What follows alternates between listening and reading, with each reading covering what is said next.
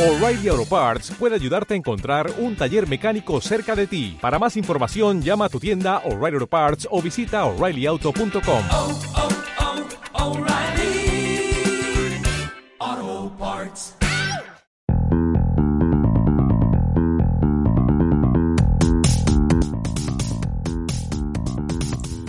Hola, ¿qué tal a todos? Bienvenidos a un nuevo capítulo, a un nuevo episodio de Hey Listen, el podcast oficial de PrimerPlayer.com.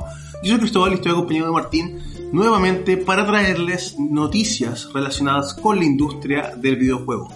Este podcast probablemente tal estará centrado en eh, las tecnologías más de punta utilizadas en la industria del videojuego. Estaremos hablando, por supuesto, de la realidad virtual, algo que desde hace varios años eh, viene eh, llenando las portadas de distintas revistas digitales con notas de actualizaciones, nuevos cascos de realidad virtual, nuevos juegos, pero que aún para el gran público del videojuego es una tecnología muy lejana.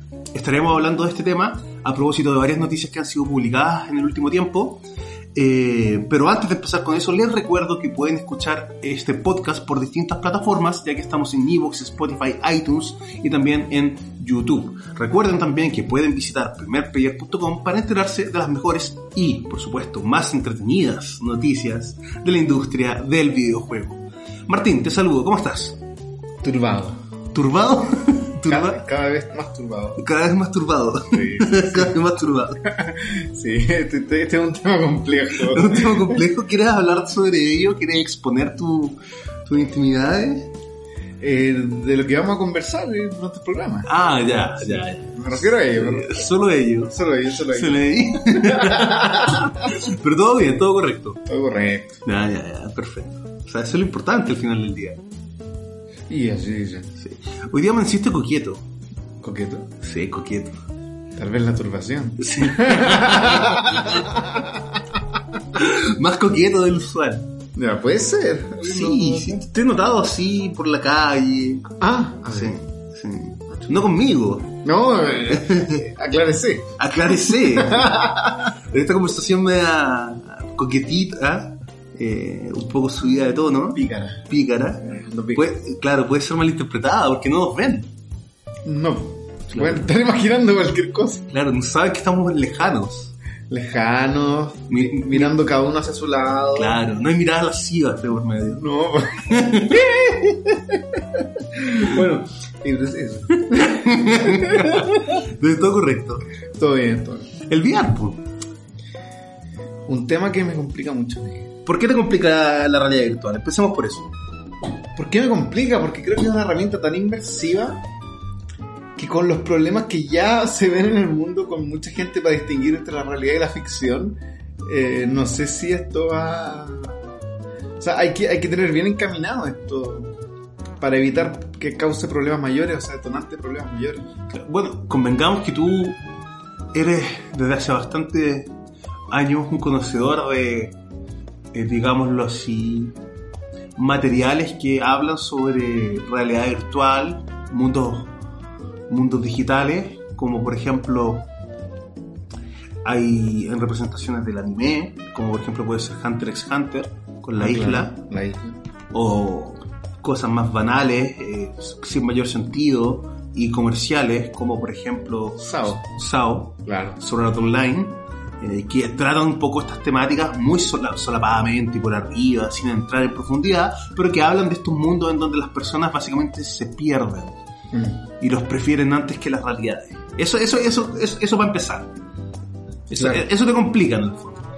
No por esa referencia. Mm. no, no por esa referencia, sino por, porque la uno, uno puede ver hoy día en la, en la calle y en distintas situaciones eh, que, que- que efectivamente hay una dificultad en muchas personas para diferenciar, porque está- están cada vez más descon- desconectados de la realidad. Entonces, siendo tan inmersiva esta, esta experiencia, hasta qué punto mi cerebro, y eso es lo que me encantaría saber, la, distingue de la realidad para que, por ejemplo, si, si, si voy a jugar un juego de guerra, no quede después traumado como veterano de guerra, ¿cachai? Eh, ah, suponiendo que esto es más, más inmersivo de lo que es hoy día, porque hoy día no, es que logre mucho. Claro, claro. Pero obviamente, si- pero obviamente si, si, si, si esto eh, se proyecta más allá en términos comerciales, se va a buscar cada vez, igual que con los videojuegos, un realismo mucho mayor, una mayor inmersión eh, sonora, auditiva, aislamiento incluso de, de lo que está afuera, ¿cachai? Ese es mi... Y que puede ser detonante de mucha, Todo, trastorno. todo- todo esto del metaverso lo es terrible. Con una especie de, de posapocalipsis. Con lo inestable que está la salud mental del ser humano. Oye, hay una película donde creo que actú- actúa Bruce Willis. ¿Favorita? No. no es mi película favorita. Que, que claro, que se metía, que se conectaba a una máquina y... Pero no era una realidad virtual en sí, sino que se conectaba a una máquina y, y había como un robot que hacía su vida en la calle. Y todos tenían como una- un avatar, pero en la realidad. Que Claro. hacía la vida por ellos. ¿Cachai? Potente. potente, pues, y no sé, pues el avatar de Bruce Willis era un buen exquisito, ¿cachai? Así un, un- tipo muy atractivo y, y Bruce estaba en la mierda. No sé si actuaba Bruce, tal vez lo estoy juzgando, ¿cachai? Claro. Pero referencias culturales de, de, de estas como eh, consecuencias apocalípticas casi, eh, hay muchas, Muchas. hay muchas. Eh, pero vamos a lo concreto. Vamos a lo concreto para después ir profundizando a, eh, a más detalle. Eh, nosotros ayer en primerplayer.com publicábamos una nota, eh, entre otras cosas muy interesantes, sobre el documental Notre Dame on Fire. Que básicamente es un documental de las horas que vivieron en París cuando en 2019 se incendió la catedral de la ciudad famosa por su arquitectura y todo el, el tema. ¿Por qué en primer player tratamos un documental sobre Notre Dame? O sea, ¿por qué no nos importaría? Claro. Bueno, nos importó entre otras cosas porque la compañía francesa Ubisoft, mal llamada Ubisoft, eh, anunció que está trabajando en colaboración con este documental eh, de un francés cuyo nombre no recuerdo, sé que era Jean, Jean-Pierre, algo así, ser. Al Jan va seguro. El Jean va seguro, el Jean va seguro. Sí, sí. Y un bigote, imagino. Sí, imagino un bigote. Baguette. Un paquete en las manos y una boina. Pero bueno, independiente de la caricatura, eh, Ubisoft anunció que en colaboración con este documental va a sacar eh, un juego de realidad virtual eh, del incendio de la catedral. El que utilizaremos un bombero, seremos un bombero, que tendrá que eh, colaborar con la gente resolviendo puzzles y todo esto, dinámicas de videojuegos, para poder apagar las llamas de la catedral. Claro. Es, em, lo que en esta realidad virtual nos llevaría a sumergirnos en, en, en esto que pasó. ¿Por qué Ubisoft haría esto? Eh, partiendo de la base que una empresa francesa, eh, siempre se mo- mostró a favor de, de ayudar en su propio país eh, con respecto a la reconstrucción de un símbolo que para ellos es más, yo creo que es relevante incluso que la Torre Eiffel Ujú. términos internos más que externos para los que viajan por romance y ese tipo de cosas. Claro. Eh, un símbolo de arquitectura eh, que tardaron años, por no decir siglos, en construir y que eh, fue quemada casi en su totalidad, pero que gracias a Ubisoft, con el lanzamiento de su juego Assassin's Creed Unity, eh, ayuda a reconstruir. Recordemos que Ubisoft, cuando crea este juego de Assassin's Creed basado en eh, la Francia de la Revolución Francesa, eh, hace un escaneo perfecto de todo lo que era la iglesia. Todo, todo, todo. Los ventanales, eh, los tornillos, todo, todo, o sea, todo lo que tenía la iglesia fue renderizado en 3D. Mm. De hecho, este mismo render 3D es el que se está utilizando para hacer una reconstrucción de esta catedral. Cosa muy importante. Y en el momento del incendio, Ubisoft inmediatamente ya comprometió en, esos días 500 mil dólares solamente en ayuda para reconstrucción. Claro. Además de que en su juego Assassin's Creed Unity, que podrían haber seguido vendiendo, decidieron en homenaje a Francia y a esta pérdida, regalarlo por todo el mundo. Ujú. Entonces Ubisoft siempre ha sido una compañía comprometida y ahora, en, en homenaje al lanzamiento de esto, deciden hacer un juego VR, No sé cómo lo financian, seguramente conversábamos que tal vez con fondos por ahí me han rescatado, pero el tema es que siempre han estado pendientes de esto. Claro. Y ahora nos quieren llevar en el VR una experiencia real. Y seguramente van a tomar imágenes del documental y las van a hacer como render de eh, eh, del incendio, eh, porque este documental muestra imágenes del incendio, de los bomberos atacando el fuego, del pánico en las calles. Entonces seguramente van a hacer eso. Eh, sumado a lo que ellos ya tienen de Unity, van a crear ahí una experiencia bastante envolvente y realista. Eso es lo que, es lo que buscan, una experiencia que no debería durar algo más de una hora. Claro, eso. La duración eh, no, eh, es básicamente conocer la situación, estar ahí, eh, ver la catedral, yo creo que antes de su destrucción y post-destrucción. Que, que en ese sentido, yo creo que como conservación cultural o como vivir experiencias que a nosotros, que tal vez sería interesante vivir, es súper valioso. Es que imagínate, porque uno, por ejemplo, partimos la conversación hablando, porque vamos a hablar de VR en general a propósito de esta noticia y de muchas otras, como por ejemplo el metaverso, pero bueno, ese- ya, ya entraremos en eso. Pero por ejemplo, cuando generalmente se habla del VR o se habla de que, generalmente se habla de que, de los problemas que puede traer el VR Claro. que puede, por ejemplo, para los tipos que ven pornografía por medio del VR, puede ser una weá muy adictiva. Si ya hay mu- gente muy enganchada a la pornografía, que es de consumo habitual, ¿cachai? Esta weá ya te puede llevar a, a otros límites, tu, como tu, eh, eh, ¿cómo se dice? Vicio. Claro. Eh, otros dicen que también el, el- el tema tú que, que lo planteaste de esto de- del escape de, la- de lo que es realmente real y en el refugio de esto que, que ya se ve en los videojuegos normales, como la gente se refugia en los videojuegos como un escape a su eh, pobre existencia, básicamente. Claro. Eh, y con esto casi todo el mundo dice, no, es que el VR cuando se masifique 100% eh, y el, el- el costo de la tecnología baje, que siempre tiende a bajar el costo de la tecnología, esto va a hacer que, eh, que básicamente todo el mundo ande enganchado, enganchadísimo al metaverso, por ejemplo. Y, y claro, pero pocas veces se suele hablar desde el punto de vista de lo didáctico y, y lo bueno que puede ser el VR. Imagínate, por ejemplo, aprender la historia de Egipto Exacto. por medio del VR, en donde te pones los cascos de realidad virtual, te sale un guía que vendría siendo un profesor que te va mostrando las pirámides, te va mostrando, eh, ¿cómo se llama? Los dioses, y así un montón de cosas. Imagínate conocer la historia por medio de estos cascos de realidad virtual. Claro, porque el aprendizaje mientras, mientras más cercano es A lo visual. a, a lo visual, a la experiencia vivida, más fácil es aprender. Claro, O sea, para mí es mucho más fácil que aprenderme el mapa, por ejemplo, de América, recorrer América.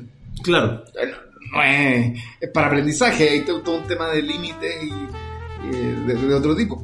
Entonces, si yo puedo ver en tiempo real las, las peleas, los combates, y aquí se empezaron a hacer las pirámides, todo, todo lo que sale en el libro, Claro. de una manera completamente...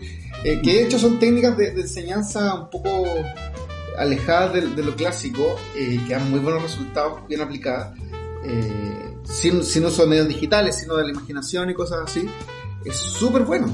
Claro, por ejemplo, cuando, cuando un profesor, no, no quiero decir antiguamente, porque por también se usa, un profesor llegaba al colegio con un método distinto de, de aprendizaje con los niños, eh, cuando por ejemplo te hacían jugar, divertirte con, con, con algo, cuando el- una profesora te hacía exponer, crear respecto a un tema, eso te queda mucho más grabado que cualquier otra cosa. Por ejemplo, yo recuerdo mucho que era una actividad de mierda, ¿cachai? Eh, por ejemplo, para, para el ramo de, de- de lengua, eh, no de lenguas, no de lenguas.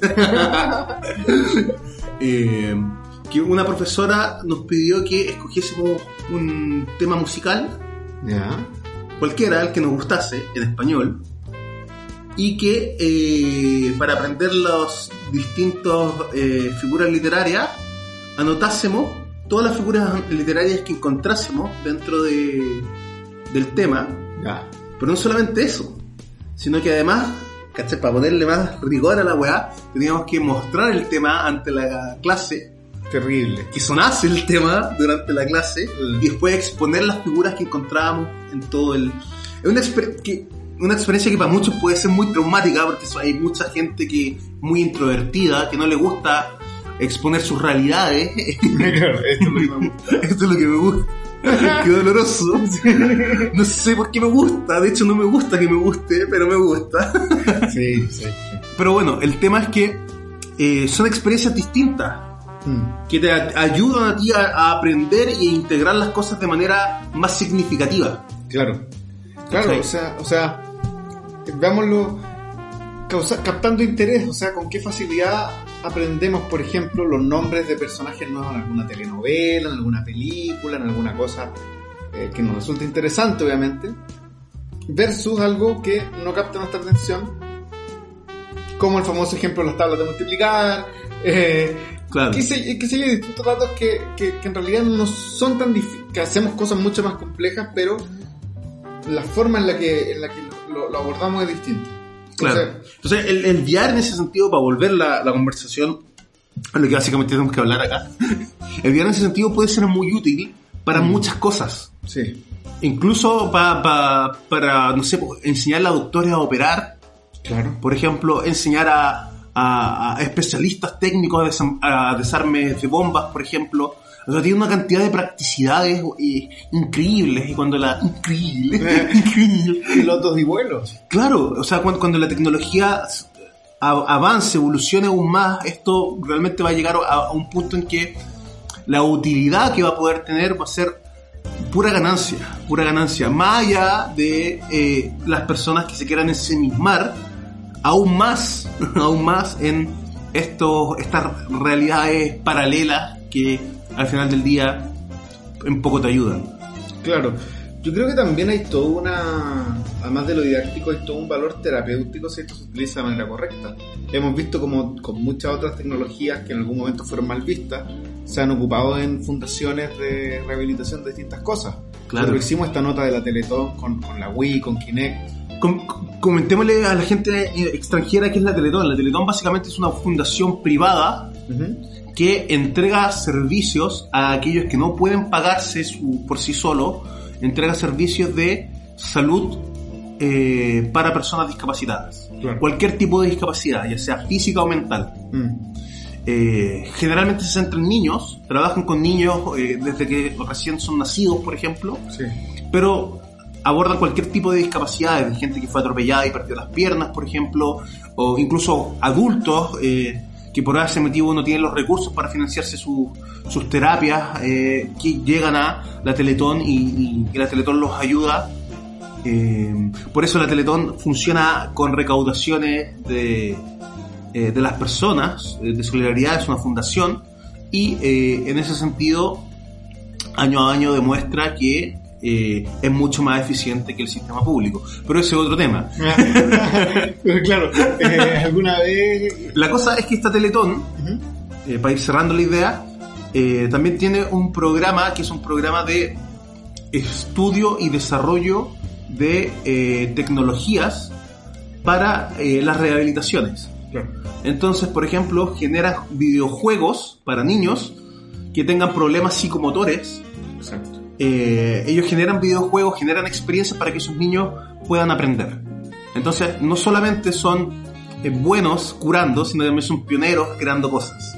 Claro, y donde hay mucha más motivación porque está este espíritu competitivo, eh, se pierde esta cosa de- de- del ejercicio monótono. Entonces yo creo que también el VR tiene, eh, que también se ha estudiado la, la- de videojuegos, por ejemplo como Mario 64, súper sencillo, antiguo, en, en- en pacientes con ciertos problemas mentales, ¿cachai? Entonces, ¿hasta qué punto también esto puede llegar a ser terapéutico para personas con problemas, digamos, trastornos psi- psi- psiquiátricos o psicológicos? Puede llegar a, a- a ser tremenda herramienta. Ahora, todas estas cosas son armas de doble filo, pero, pero sí es verdad lo que dijiste hace, hace un rato, que uno tiende a centrarse mucho, bueno, por, por un tema de, Y como el ser humano. de cómo el ser humano de configuración biológica, centrarse como en el, en el peligro antes que en el beneficio. Sí. Sí. Así que, claro, ahí ah, no sé si habrá que regular, ah, como, como con todas las cosas, también un tema de, de, de No, hagamos menos miserable tu vida, ¿cachai? pero yo no soy muy partidario de, de que todo esté regulado. Exacto. Yo tiendo a, a darle un voto de fe y confianza a la gente en ese sentido. Porque quiero que me la den a mí. Y no quiero que me estén fiscalizando, básicamente. Por todo lo que hago. Claro. Eh, Pero, y también entiendo que si estos productos o, o servicios que se vayan a ofrecer con el VR eh, son consumidos por mayores de edad, entiendo que por algo uno es mayor de edad. Claro. Y que se tiene que ser responsable de sus decisiones, sus actos y las consecuencias de estos mismos. Y no tiene que estar detrás del papito Estado salvándote la vida cada vez que te mandáis una cagada. Sí. Sí. Perdóname que... No, te, te- te entiendo. Ahí- ah, pero ahí está el tema, porque finalmente, em, claro, muchas personas van a hacer mal uso de esto. Mm. Y es su decisión también. Como toda tecnología, como toda cosa, Claro. hasta la comida. ¿Cuántas, cuántas personas se eh, atiborran con los chocolates? Claro. Y por eso tenemos que prohibir el chocolate o ponerle una cuota de por persona con, con tu carnet puedes comprar solamente un chocolate al mes. Claro. O sea, porque, porque el ser humano tiene la, la, fácil, la, la gran cualidad de pervertir todo lo que tiene al- al- a, los, a los lados. Todo, todo lo que el ser humano toca lo puede pervertir o transformarlo en una gran virtud. Claro. Generalmente lo pervierte. ¿Por qué? Porque somos humanos, imperfectos, llenos de errores, llenos de conflictos, llenos de problemas emocionales, que siempre la estamos cagando con nosotros mismos. Nosotros somos nuestros principales eh, enemigos. Y eso es una- y, y- y- y- y- y entender que, por ejemplo, uno es el principal enemigo de uno mismo es el primer paso para darte cuenta que la tienes que dejar de cagar en algún momento. Dicho eso, y volviendo al tema VR, y volviendo al tema de las tecnologías y las cosas que rodean a la sociedad, yo estoy muy en contra de la, la supra fiscalización de las cosas. Claro. Porque no podemos transformar finalmente en que todo tiene que estar regulado porque si no hace mal. Es, es que, sabéis que tú leís mucho, estás leyendo como 20 libros al mes. Deberías leer menos. ¿Por qué no regulamos? Tú ves muchas horas de televisión al día y, y no deberías ver tanta televisión. Ves, ves muchas series. ¿Por qué no ponemos cuotas de, de pantalla de uso como por ejemplo, o cuotas de horas de videojuego como lo hicieron en, en China, Mm. en la que puedes jugar una hora a la semana, por ejemplo? Claro. Eh, ¿Estamos dispuestos a perder nuestra habilidad y nuestras esencias para que Papito Estado nos tenga cuidados como si fuésemos niños de 5 años? ¿Estamos dispuestos a perder nuestra libertad y nuestra capacidad de, discernir? O sea, y, y- y la conclusión final, eh, yo creo que para mí es que yo no estoy dispuesto. Claro, o sea, lo, importante es que, es que sea un, debate abierto, eh, de que eh, lo mismo que pasa como tú dijiste con el tema del chocolate, decirle a una persona, oye, todo bien en casa, necesitas rehabilitación, necesitas, eh, digamos, aquella, aquella, esto es una mala señal, conversemos y solucionemos la vida. Eh, lo mismo, oye, eh, veo que VR parece que te está absorbiendo demasiado, está todo bien, pero dentro de la voluntad de la persona, dentro de, de- de un marco que, que respeta tu libertad, pero quiere tu, tu bienestar y que eso no es algo que va a ver el Estado.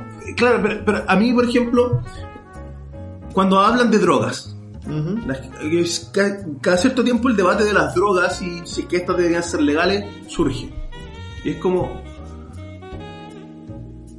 Yo, no- yo por, por mi pensamiento estoy no estoy en no estoy en contra de que las personas hagan lo que quieran con sus vidas.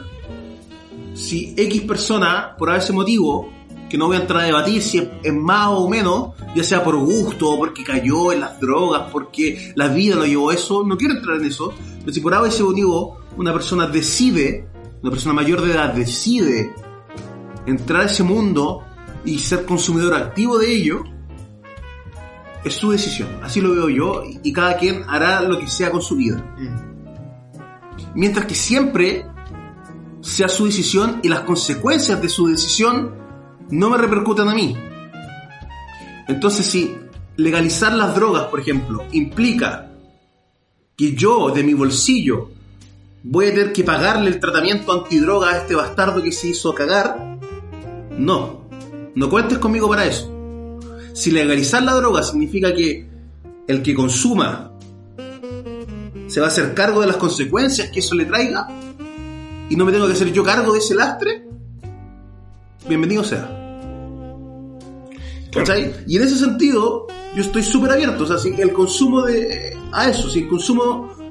Si, el- si el consumo de VR como para centrar un poco más la conversación y no ser tan, tan maniqueísta en el sentido de que no quiero que se metan en mi vida, ¿cachai? Y que me, me quieren fiscalicen. Pero para entrar en la discusión del VR, así como, si es que el consumo del VR se transforma en algo nocivo a un futuro, ¿cachai? Y eso repercute en mi bolsillo, perdóname, yo prefiero, en, en el sentido práctico, de que haya un límite para esta wea.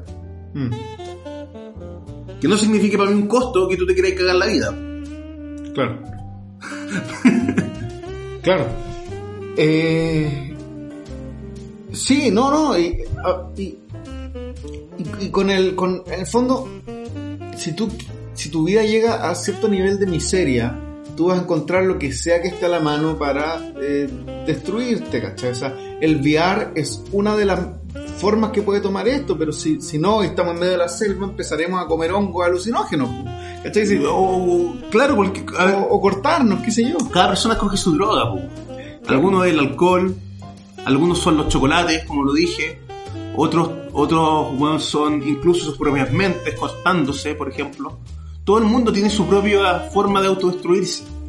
Sí. El tema, el tema es que lo sepan controlar. El tema es que mucha gente no tiene, como tú señalaste, esas barreras de protección. No tiene gente a sus lados, no tiene círculos que lo ayuden.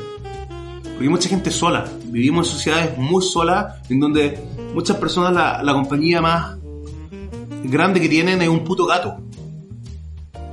Y ese es su, su refugio emocional, sentimental, espiritual, es su puto gato. Claro. ¿Cachai? Ah, ojo, yo tengo gatos, me gustan. Sí. Pero, Juan, digamos las cosas como son. Hay mucha gente sola que ese es su puto refugio. Claro. ¿Cachai? Eh, como el meme de Laura, el, el, eh, eh, eh, el amor llega solo, solo hay que esperarlo. ¿Cachai? Es Laura, 54, tres gatos, soltera. Claro.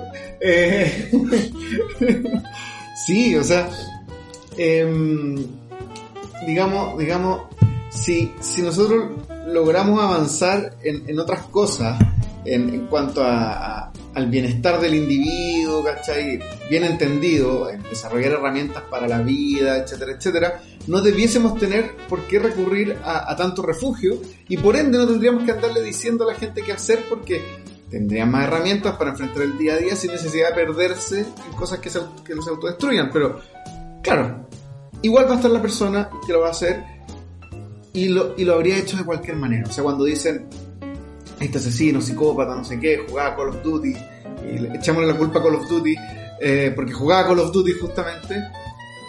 Mira, el Call of Duty no, no- no es el detonante de su locura. ¿Cachai? No, no, no culpa- Había algo ahí antes. había algo ahí antes y, y, y seamos honestos también, o sea, con todas las ventas a nivel mundial que tiene Call of Duty, yo creo que la mitad de los asesinos y, y de los presidentes o de gente muy muy virtuosa o muy decadente juegan Call of Duty. Entonces, es como, justo juega Call of Duty y es mala persona, ahí veo una relación. No, Claro, Una relación de mierda. po. claro, claro. Ahora, Vamos a buscar fantasmas. Claro, pues como. Mmm, asesino. Y justo es hombre. Creo que el hombre tiene algo malo. Claro. Eh, pero el metaverso ya es como. como. como. como. como que ya se entra en otra idea. Pero sabéis que igual creo que esta tecnología, el ser humano por algún motivo se salva. No sé cómo. Porque, por ejemplo, cuando se anunció el Google Glass, Ujú. que eran como estos visores Saiyajin de, de Google. Ah, claro, y que, que podía ir como. que te da información de lo que veías. Claro, claro, y, y, y tres tarados compraron esa cuestión. ¿Cachai? Y- que son tecnologías experimentales. De hecho, eh, por ejemplo, ahora con Metaverse, Zuckerberg, la inversión, sabe que no es una inversión para que esta guay se implemente de aquí a 5 años en todo el mundo. Claro. Porque la barrera de acceso a esa tecnología es muy alta, por un, por un tema de costes de, de entrada de las personas. Y sabe que las personas que entren son personas que tal vez sean de poder adquisitivo alto y por ende las cosas que hay en el metaverso van a estar referenciadas para ese tipo de público. Entonces, hay una serie de cosas que, eh, que ¿cómo se llama? Que ten- ten- tendemos como a, en nuestras cabezas, en nuestro imaginario, a, a inmediatamente, que va a significar el colapso de la civilización y va a arder el mundo, pero es como, weón, paso a paso, estas son súper tecnologías experimentales. Tenemos el caso de Elon Musk, hace cuántos años está weando con que quiere llegar a Marte, po, ¿cachai? Y saca y saca cohetes, porque básicamente son tecnologías experimentales, que, no, que las cosas no se hacen un día para otro y, no vamos a llegar a Marte de un día para otro, ni de un día para otro eh, va a estar el 70% de la población metida en metaverso. Esa weá va a pasar, ¿cachai? Claro, no. Y, y, efectivamente, hoy en día la barrera de entrada es tremenda y la inversión no es muy buena tampoco. ¿Cachai? Porque tenía el Oculus Rift, el, el Vive, que el Vive era el mejorcito, pero la resolución de pantalla era bastante mala. Eh, eh, o sea, se veían tremendos píxeles. Claro, ahora con el, con el VR 2 de, de PlayStation, que sería 4K, cambiaría la cosa pero igual uno sabe o, o puede desarrollar esa, esa no sé, po, eh, tocar el entorno y saber que estoy en un sillón, en un sofá y no salir corriendo cuando se me acerque un monstruo en el juego. Y además de eso, eh, tanto así que, que- incluso el, el, el- el VR de Nintendo es, de- es poco accesible, ¿cachai? Que en el fondo El una, de cartón. una hueá de cartón, po, ¿cachai? Yo, yo nunca lo he usado ni pretendo usarlo. Sí, que con eso que hay ciego, no sé por qué. Como un llamado a la epilepsia, ¿sabes? Y es cartón, po, ¿cachai? En el fondo. eh, ni eso se, se ha estado usando porque en el fondo si no es más atractivo que otros mecanismos, eh, tal vez más anticuados, pero que funcionan, son más efectivos, bienvenido sea. O sea, no, no va a tomar más, más, más revuelo. Porque finalmente tú puedes poner todo el metaverso que queráis. Todo el metaverso, que, es como jugar Second Life, como jugar, no sé, qué, distintas Hotel, cosas similares pero no va a ser el mismo placer que vivir una, la vida real. Nunca. Porque pongámoslo en un ejemplo súper, súper, eh, súper grueso. eh, un coito en el metaverso. Penoso. Penoso. Versus uno en la vida real. Más allá de las complicaciones propias de la, de la vida real. Pero bien llevado a, a cabo. eh, Ajá. No entremos, no desviemos mucho del tema. No, no, pero, pero claro, o sea, es como. como- si no censura tipo Disney en este momento. Sí, dice, para. Bueno, y no sé, po, ya, un sándwich del metaverso, ¿qué es eso? No, lo- en algún momento me voy a sacar eso, voy a ir a la cocina, Claro.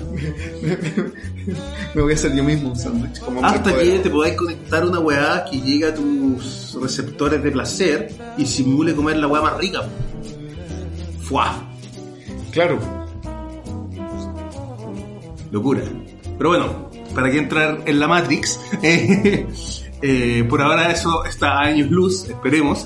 claro, 2023. Eh, claro, Mañana, lanzamiento. Matrix. Eh, pero claro, eh, vamos a ir cerrando el listen de esta, de esta eh, jornada, de esta semana. Es. Martín, no sé si tienes algo más que agregar a esto del VR, de los videojuegos, de las oportunidades también que, que, que se abre para desarrollar distintos tipos de experiencias. Sí, seamos creativos, eh, no caricaturicemos las cosas. En realidad yo ahora hablando eh, vi hartos beneficios bastante interesantes. Qué bueno. Bueno, eh, recuerden que pueden escuchar este podcast en Evox, Spotify, iTunes y también en YouTube. Recuerden también que está colgado en primerprimer.com donde pueden encontrar las mejores noticias de la industria del videojuego. Esto ha sido el edición de esta semana. Esperamos que les haya gustado eh, y por supuesto nos estaremos reencontrando la siguiente con un nuevo capítulo, un nuevo episodio de este podcast, el podcast oficial de primerplayer.com. Hasta luego. Hasta luego.